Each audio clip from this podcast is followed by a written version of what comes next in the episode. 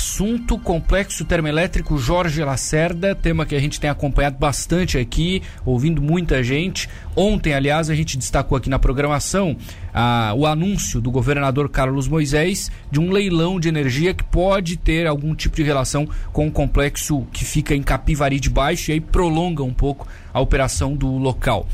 Fernando Zancan, presidente da Associação Brasileira do Carvão Mineral. Boa tarde, Fernando. Tudo bem?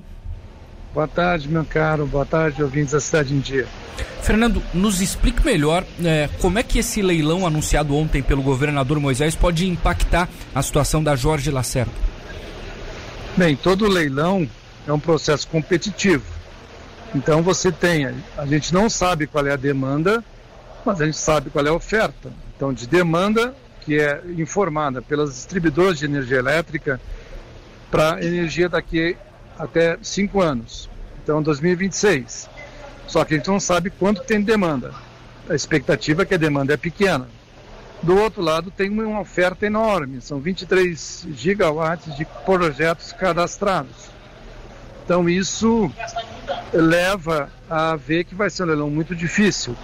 E dependendo de, de, de preço de combustível, que, que irão estar, tá, que no caso da Petrobras, se a Petrobras resolver colocar bastante térmica, ela ocupa todo esse mercado e aí você não tem as térmicas de carvão não tem condição. Mesmo térmicas de carvão, tem entre elas uh, regiões tipo Candiota que são mais baratas que regiões de Santa Catarina. Então, portanto, é, é uma possibilidade de que a gente possa ter, mas como não foi efetivado ainda a compra da, do ativo de Jorge Lacerda, é muito difícil que, é, esse, que, o, que a Engie participe do leilão, já que ela não quer mais investir em, em carvão, em operar plantas de carvão, é muito difícil que ela participe desse leilão de junho. Então, são, esse é o cenário que a gente tem. O importante de tudo isso, e o governo colocou, é a oportunidade que o governo Bolsonaro dá ao carvão poder participar dos leilões desse ano e do ano que vem. Mas o ideal para nós é que a gente conseguíssemos manter a conta de desenvolvimento energético, e nesse momento tem uma discussão no Senado sobre isso, para que a gente pudesse ter tranquilidade para operar esse complexo até 2035. Isso seria até 2027, né? É, é, tem, tem, vocês têm dados sobre eh, valores, ô, ô, Fernando? Quanto que é esse subsídio? É, sem ele, o quanto que impactaria negativamente, por exemplo, a operação? Veja bem, o, o, subsídio, o subsídio, que ele chama de seguro, né, operação, ele, é, ele vem em torno de 800 milhões de reais para o Brasil inteiro. Tá. Só Santa Catarina esse valor, né, em torno de 700 milhões, ele movimenta uma economia de 6 bilhões.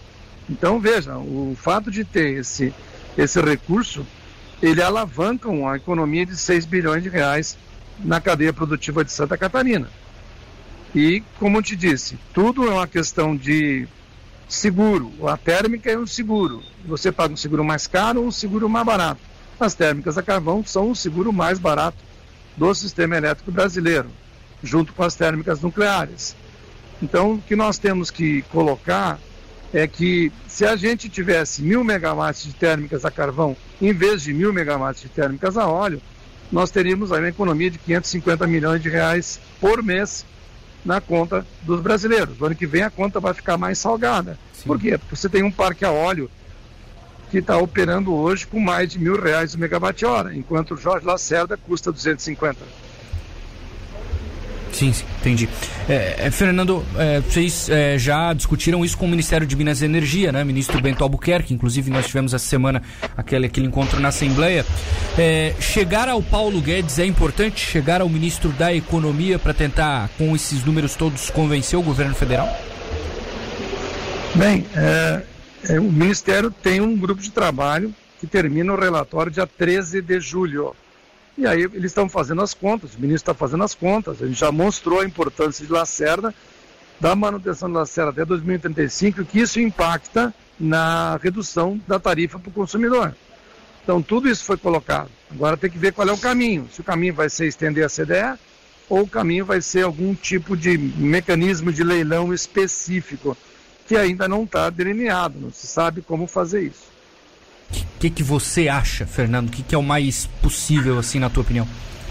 Olha, se a gente conseguir passar nesse momento o, no Senado Federal a, a extensão da CDE, esse é o, é o melhor cenário para todos nós.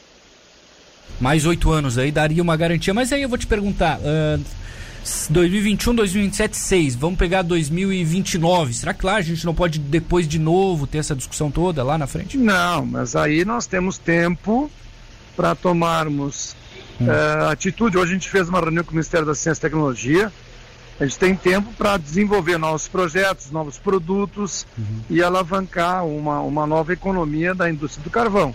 E também verificar se a gente consegue viabilizar uma planta de produção de fertilizantes a partir do carvão, que é um dos projetos que nós estamos desenvolvendo. Entendi. Ou seja, seis anos é, é bem pouco tempo, né? Exatamente. A gente precisa de tempo. É. Esse é o ponto principal. Claro. E esse tempo a gente não tem até 2027. Perfeito. Fernando Zancan, obrigado por nos atender, bom trabalho, estamos à disposição. Ok, muito obrigado, um abraço a todos os ouvintes. Pois não. Tchau, tchau.